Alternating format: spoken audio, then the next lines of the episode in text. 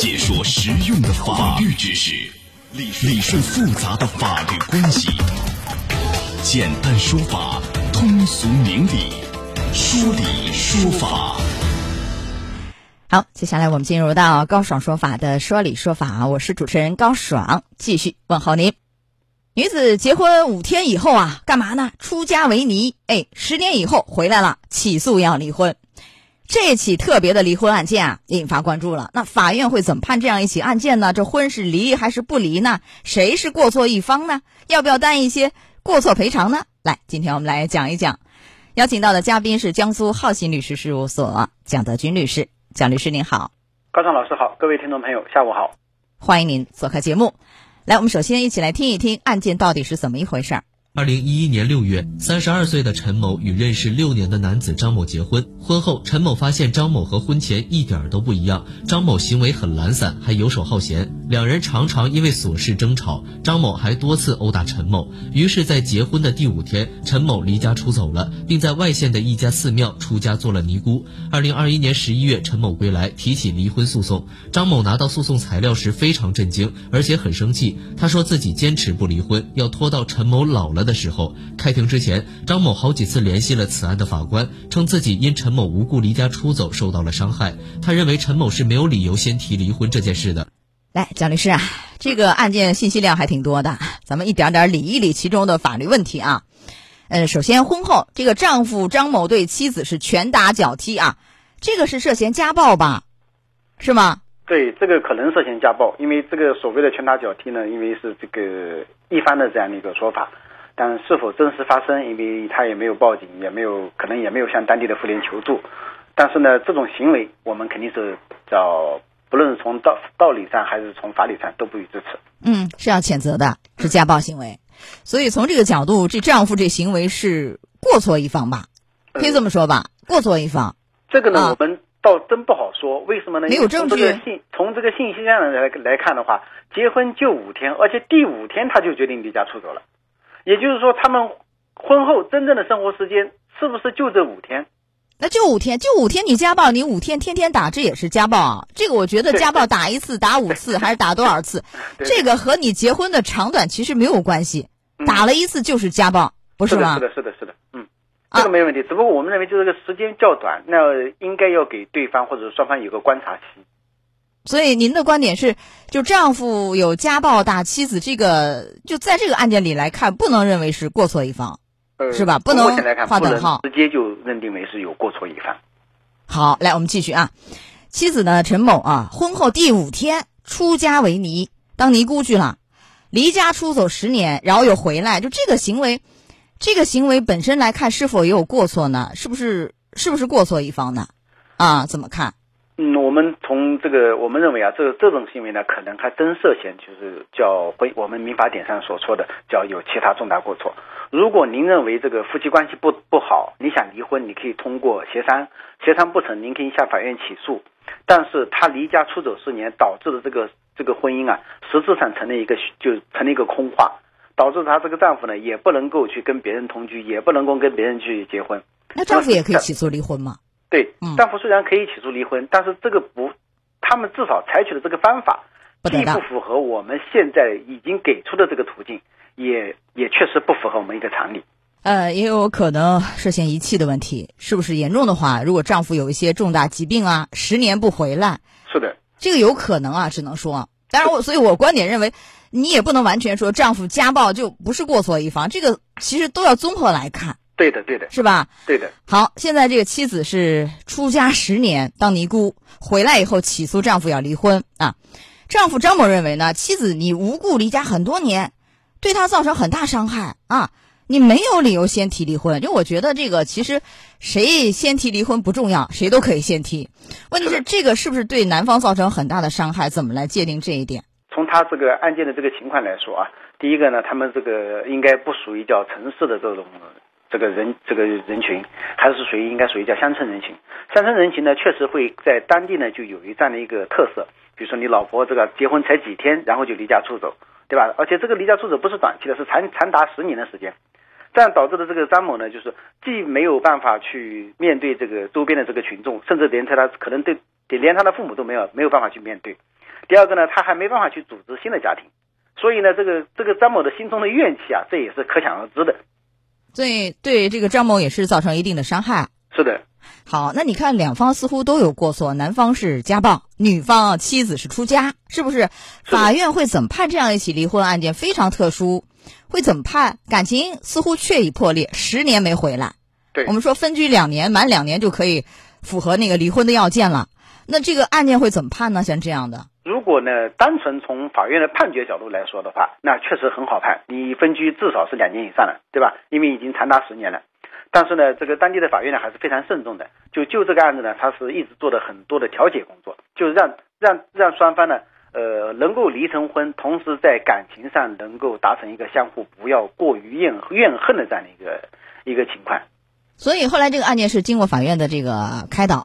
法官的开导啊，张某最终是同意和陈某离婚，然后呢，陈某向张某呃女方向男方吧支付两千块钱作为一个补偿，这是一个调解结案。那如果是硬判的话，会怎么判这样的案件呢？如如果是硬判的话，因为作为法院来说，他们十年没有在一起生活，那么首先你要如果需要查查，就是需要查实双方有没有夫妻的共同财产来进行分配，如果没有夫妻共同财产进行分配，那么。你分居两年以上就可以视作感情这个破裂，那法院就可以直接判决双方离婚啊。这个判离是问题不大，对的。但是有一个，您说那个共同财产也是我想问的。嗯，这女方出家，我不知道这个出家那块有没有工资收入，这个我不太懂啊。是的。完了以后，这男方因为他会有收入嘛，他无论是种田呢还是打工，他会有收入。那我们说两个人没离，婚后所有取得的收入是共同财产，如果没有额外约定，我们俩 A A，对吧？没有，那就是共同的。即便女方出嫁十年，如果女方没有收入，最后这个男方所有的收入会一分为二的去分吗？会有这样的问题吗？从法理角度上来说，那确实是男女双方没有在如果没有这个夫妻共同财产这样的一个约定的话，那么就视为是这个收入都是属于叫夫妻共同财产。